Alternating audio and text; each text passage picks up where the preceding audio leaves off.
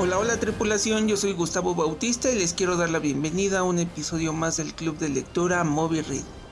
En esta sesión vamos a platicar del poema Autopsicografía del autor Fernando Pessoa.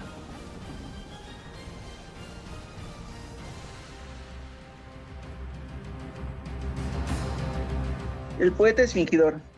Finge tan completamente que hasta finge que es dolor, el dolor que de veras siente y quienes leen lo que escribe, sienten en el dolor leído, no los dos que el poeta vive, sino aquel que no han tenido. Y así va por su camino, distrayendo a la razón ese tren sin real destino que se llama corazón. Bienvenidas, bienvenidos y bienvenidas a un episodio más del Club de Lectura. Sí que sí. Bueno, nos acompaña como siempre Gustavo Bravo, Tocayo, amigo. Platícanos cómo te fue con la lectura, cómo estás. Hola, ¿qué tal? Ay, ahora sí que estuvo cortita, pero bueno, ya no batallé como con otros. sí, te entiendo. Eh, también nos acompaña Constanza Hernández. ¿Cómo estás, Cons? Hola, bien, bien. ¿Cómo te fue con la lectura? Este, igual que Gus, no, está cortito, pero no le batallé tanto. Estuvo bueno. Ok, ¿ya conocían al autor? ¿Le sonaba? Eh, sí. ¿Sí lo conocías, Gus? Sí. ¿Qué conocías de él? Bueno, Pessoa, me parece lo más conocido de él son sus heterónimos. Es decir, como sus sus alias casi casi materializados que se inventó. Sí. y que a veces, a veces hasta estos heterónimos se atacaban entre sí. Exactamente, vamos a hablar de eso un poquito más adelante. ¿Tú ya conocías a Fernando Pessoa? Mm, me suena, pero no estoy muy segura, la verdad. Vale, pues vamos a platicar un poquito de quién fue. Nació el 13 de junio de 1888 en Lisboa. Mejor, eh, su nombre completo era Fernando Antonio Nogueira Pessoa. Eh, fue un poeta, escritor, crítico literario, dramaturgo, ensayista, traductor, editor y filósofo portugués, descrito como una de las figuras literarias más importantes del siglo XX y uno de los grandes poetas de la lengua portuguesa. También tradujo y escribió en, el idioma inglés y francés. Ahora quiero que tengan en mente la imagen del hombre más mamador que conozcan. Eh, hijo de Joaquín Seabra Pessoa, de 38 años, funcionario público del Ministerio de Justicia y crítico musical del periódico Diario de Noticias. Y su madre, de 26 años, fue María Magdalena Pinero Noriega, eh, natural de la isla Terceira. Eh, vivían con la abuela Dionisia y dos criadas ancianas, Joana y Emilia. Quiero hacer hincapié que en todas las fuentes que, busqué decía que la abuelita tenía demencia. Ah, no, quizás no sea importante, pero solo es un dato que les puede interesar. Eh, su padre se muere a las 5 de la mañana, un 24 de julio, a los 43 años, víctima de tuberculosis, dejando a su mujer con dos hijos. Eh, Fernando tenía 5 años y su hermano tenía, si no me equivoco, 6 y falleció al, al, día siguiente después de cumplir su... un año, me equivoqué. Era, era el más chico. Eh, la madre se ve obligada a subastar sus muebles y de repente un riquillo que se llamaba Joao Miguel Rosa de Consul la, la seduce, la enamora, le dice, te voy a sacar de pobre morra, pero vámonos a África. se lleva obviamente a su familia, que en este caso solo es Fer. Y ya en África empezó a demuestra desde muy pequeño sus habilidades para la literatura. Durante su primer año en, África, crea un poema corto con el epígrafe infantil de A mi querida mamá. Por causa de la misma boda, pues la empiezan a tener hijos la mamá y, su nuevo esposo. Y bueno, se, hace un revoltijo familiar, ¿no? De repente, eh, por causa de esta boda se mudan todos a la República de Africana, el abuelo de Fernando, Manuel, eh, Manuel Gualdiño da Cuba, en la que pasa la mayor parte de su juventud, y teniendo que compartir atención con la madre y los demás hijos del padrastro, pues pesó hacia Isla y lo permiten, eso le permite tener momentos de introspección. Aquí es donde empiezan a hacer un poco su sentido de superioridad, como de, ah, estoy solo, pero no estoy solo. ¿Qué es la soledad? En Durban, la ciudad de Durban, recibe una educación británica, lo que, lo, que le proporciona un profundo contacto con la lengua inglesa. Sus primeros textos y estudios están redactados en ese idioma. Y ahí es cuando empieza a conocer a Shakespeare, Alan Poe, John Milton, Lord Byron, eh, John Keats, Percy Shelley y, bueno, Alfred Tennyson, entre otros. El inglés le permitía trabajar como correspondiente de comercio, o sea, freelancer en Lisboa, además de emplear el idioma en alguno de sus escritos y de traducir trabajos de poetas ingleses como El Cuervo y Annabel Lee de Edgar Allan Poe. De hecho, con excepción de Mayhem, eh, que es su, poema más grande, eh, se traduce en el español mensaje, eh, los únicos libros publicados en su vida por Fernando Pessoa fueron las colecciones de los poemas en inglés Antonius E35 Sonnets e English Poems 1, 2 and 3, escritos entre 1918 y 1921.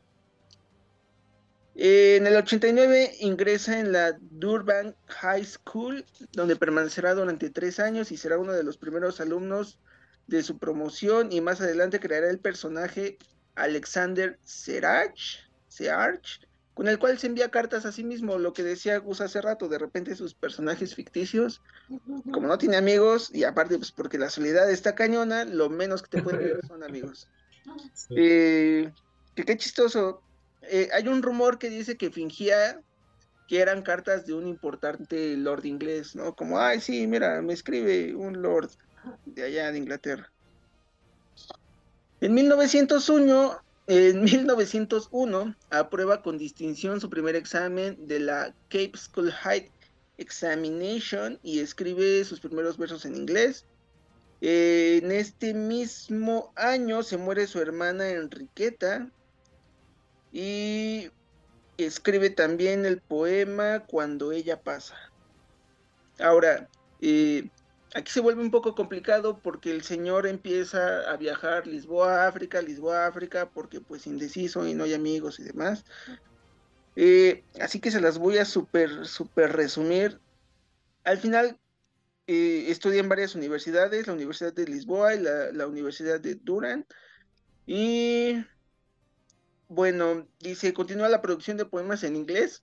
En 1906 se matricula en el curso superior de letras actual de la Facultad de Letras de la Universidad de Lisboa, que abandona a causa de una huelga estudiantil, sin siquiera haber terminado su primer año, pues altas y bajas, ¿no? Como una tragedia griega. Em, en esta época, cuando entra en, es cuando entra en contacto con grandes eh, escritores de la época como Cesario Verde y Padre Antonio Vieira. En agosto de 1907 muere su abuela Dionisia, dejándole una pequeña herencia. Con ese dinero montó una pequeña tipografía o una pequeña imprenta y pues rápidamente quebró. a partir de 1900 se dedica a la traducción de correspondencia comercial. Dicen los rumores que empezó robando el correo y después dijeron, ah, pues sí es bueno traduciendo, pues que nos vaya traduciendo y, y se abren espacios más comerciales. Mm, y comenzó a denominarse como corresponsal extranjero. Para, en otras palabras, también freelancer.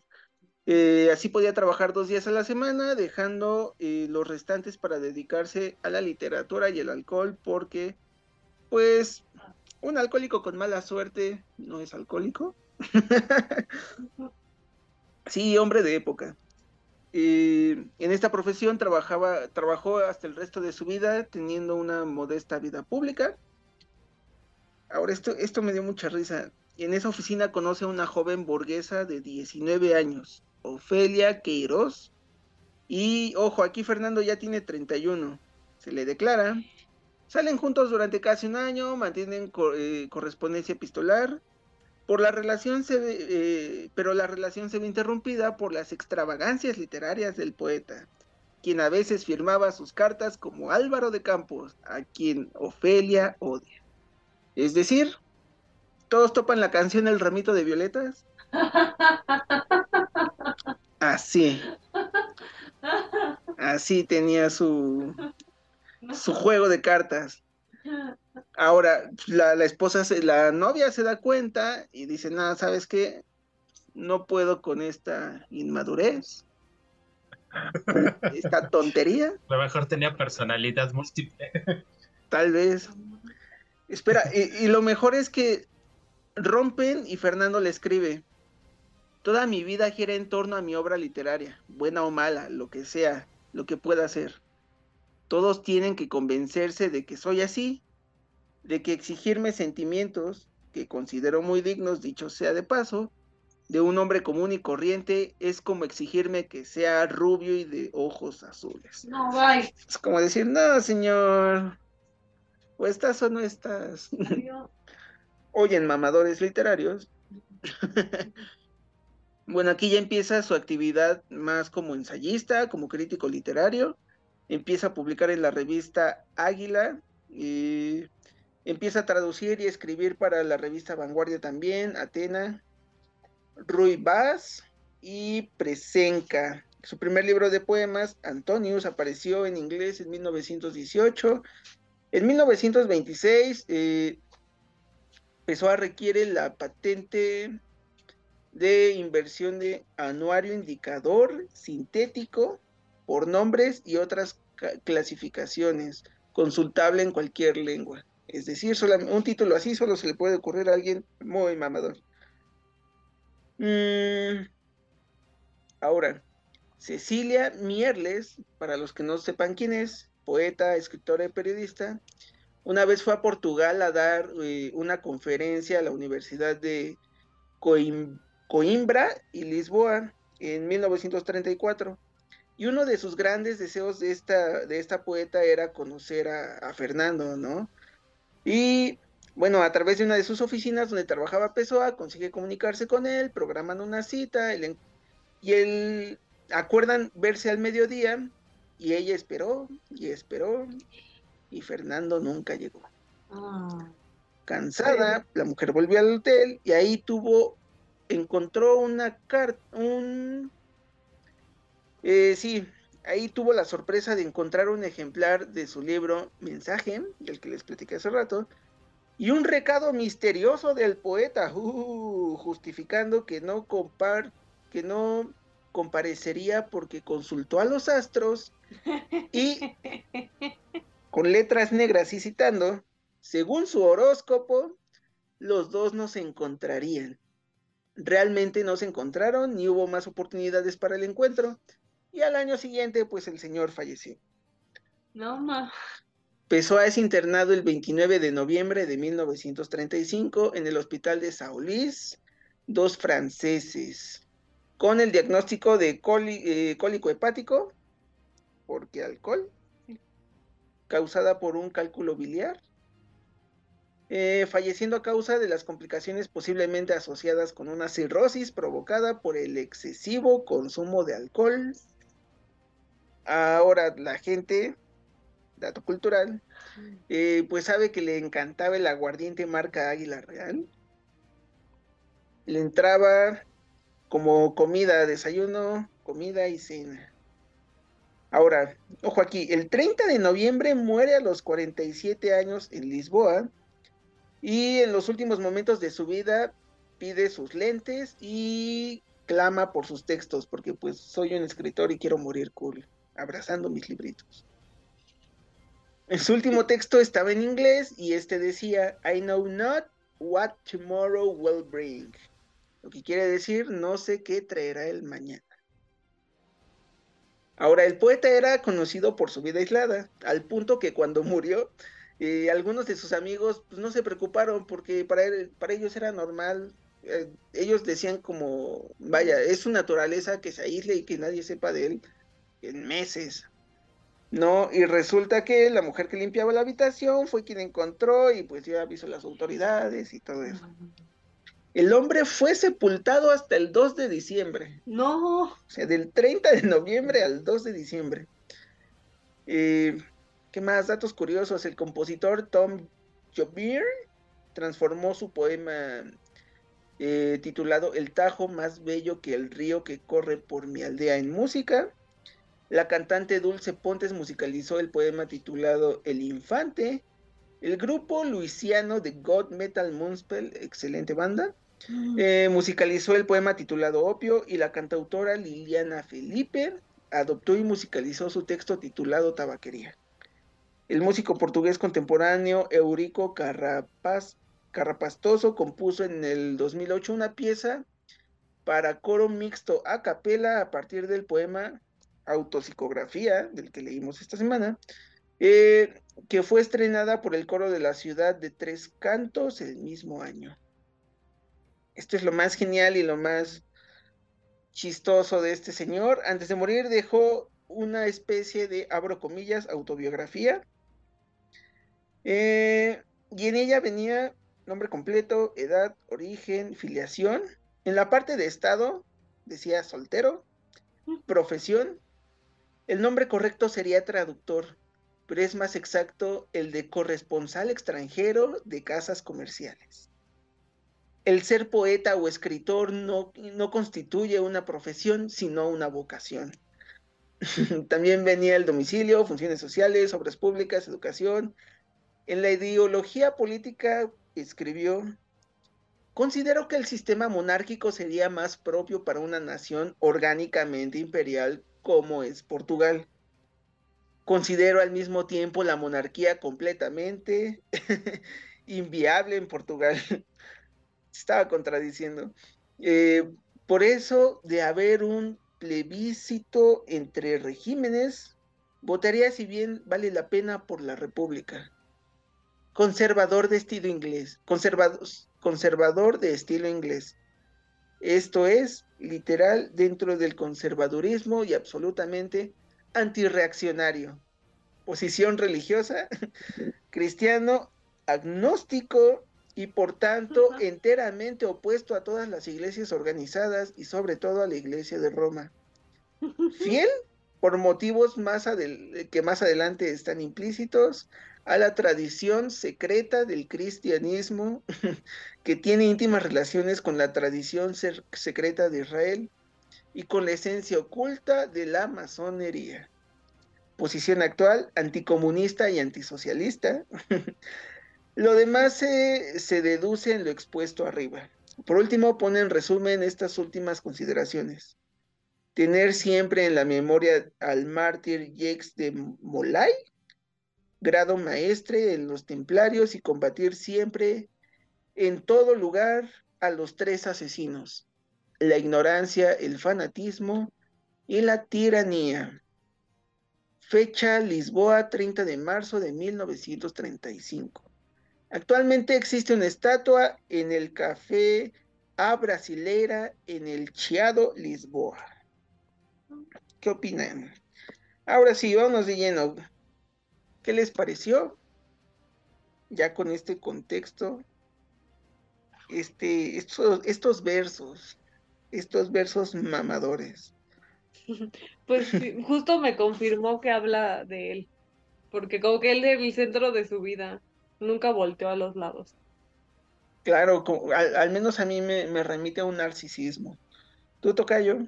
Híjole, ojalá le hubiéramos conocido, pero creo yo, a veces están estas dudas de si alguien realmente es así o es pura pose para verse. Ok. Y a veces crear un personaje, y a veces pasa, y ser más un personaje que un escritor y no tener nada bueno. Sí, puede ser. Sí, y pienso, no sé, a lo mejor se esforzó en crear a este personaje o deberá ser así. y si deberá ser así, pues ahora sí que estaba muy, Sí, se le botaran las cabras. Quién sabe qué tanto influyó el alcohol o su abuela o la soledad. Sí, o el contexto. Sí, sí, porque si dices ese tipo de cosas, pues no la hace una persona normal. Claro, de por sí le gustaba estar solo y luego migraba cada rato de Lisboa a África, de África a Lisboa. Pues no podías construir una amistad sólida, se le muere la abuelita. Se murió su papá cuando era muy joven y también como que ese procesar ese duelo. No sé qué tanto lo haya afectado. También. En cuestión personalidad. Aparte por la época, creo, pienso y siento que sí se daba esto de, ser como el, caballeroso de época. imagínense este señor de sombrero, bastón, muy, muy estilo colonial quizás. Como de, oh, sí, sí, con permiso, gente. Hoy voy a hablar con mi amado. Pero, pero este caldito necesita apoyo, necesita carne. Vamos a jugar a ramito de violetas. Claro que sí. Como que no sabía relacionarse con las personas, pero sabía escribir o, sabía transmitir. Digo, este, este autor me lo recomendó una persona grande. Por grande quiero decir 50 años, 60 años. Quizás por ahí algo le movía. Dije, ok, vamos a probarlo, vamos a verlo y creo que trae un, punto de vista diferente al actual, digamos. de repente, bueno, al menos la, percepción que, yo tuve, sí, justo completando un poco lo que decía Cons, narcisismo, soy solo yo, mírame a mí, y mira cómo juego este, este juego de cartas, vaya, con mi novia, la novia lo tacha de inmaduro, como de, ya, carnal, ¿sabes qué? No, está chido. Yo quiero un novio, no. Que me mandes cartas. Pues a su edad igual y parecía chaborruco. sí, por la edad que se llevaban y comportándose así. sí, justo. Eh, en general, me gustó, me gustó el poema. Diego se, seguro se enojaría porque dirías que es una canción. Y digo, al final, pues es época. Él es más de verso libre, pero creo que trae imágenes muy fuertes, ¿no? Desde, desde el principio yo las detecté. Esta de el poeta es un fingidor. Ya hemos, ya hemos hablado de, las imágenes literarias que el poeta afirma. Y si el poeta dice que tus ojos son dos planetas, eso, eso son. En ese verso en específico, yo creo que nos está diciendo todo. Claro. Su personalidad se basa en ese mismo. ¿Cómo, que los poetas no, fingimos cosas? Excelente observación, ¿eh? que él fingía ser alguien más y mandaba cartas con otro nombre. Eh, dice, finge, finge tan completamente que hasta finge que es dolor, el dolor que de veras siente. A lo mejor fingía fingir que no le dolía no tener amigos. Sí, tal vez. Como, digo, creo que es muy de época dar una cara, digo, todavía actualmente, pero ya se está rompiendo este patrón de, de qué van a decir de mí, voy a fingir que estoy bien cuando todos nos estamos rompiendo por dentro, todos tenemos nuestras propias batallas, a lo mejor unas duelen más que otras, que otras personas, pero pues siempre estamos en duelo, ¿no? Y siendo esta una época remota, que hasta la fecha, generaciones de nuestros padres y demás, como que siguen cayendo en el es que qué van a decir. Y, creo que de cierta forma lo plasma en su poema. No sé ustedes qué opinan. En su modo de vida. En su modo de vida. Sí.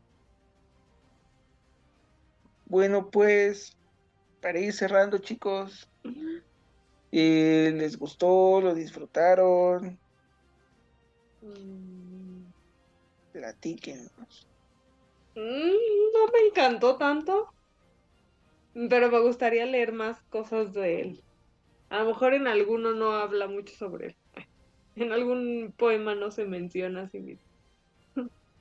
Ok, sí, estaría genial. Me llama la atención. ¿Tú, Tocayo?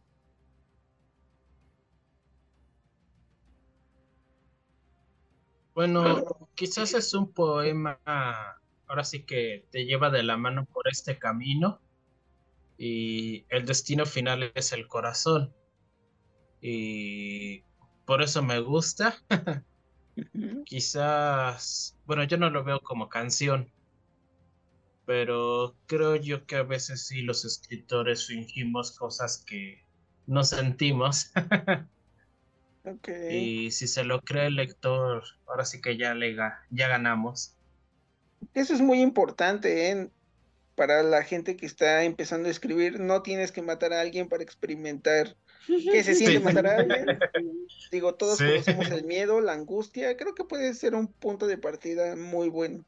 No tienes que hacerlo realmente. Si uno no hace todo lo que escribe. Claro. Pues mientras tengas el sentimiento, puede ser muy válido y verosímil. Claro, pues todos hemos tenido miedo, ¿no? Y, sabemos cómo se siente, o todos hemos sentido la angustia, ¿no? Aquí ya puedes, aquí ya viene la parte creativa de, de cómo traspasar tu idea a un buen texto.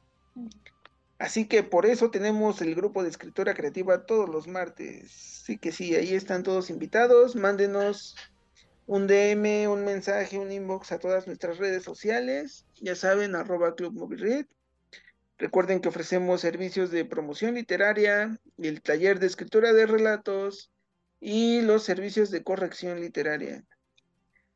Ah, comenten, compartan todo lo que les diga su app de podcast favorita. Gracias por escucharnos, gracias por permitirnos otra semana estar aquí. Seguimos trabajando en el cambio del formato, cada vez más cerca cada vez más cerca, gente. Quizás y solo quizás para el aniversario vamos a tener la sorpresa. Y nos vemos el próximo lunes a las ocho y media de la noche. Y nos escuchamos los miércoles a la hora que usted quiera y pueda. Hemos terminado una página más de este inmenso libro llamado Vida. Hasta la próxima. Bye.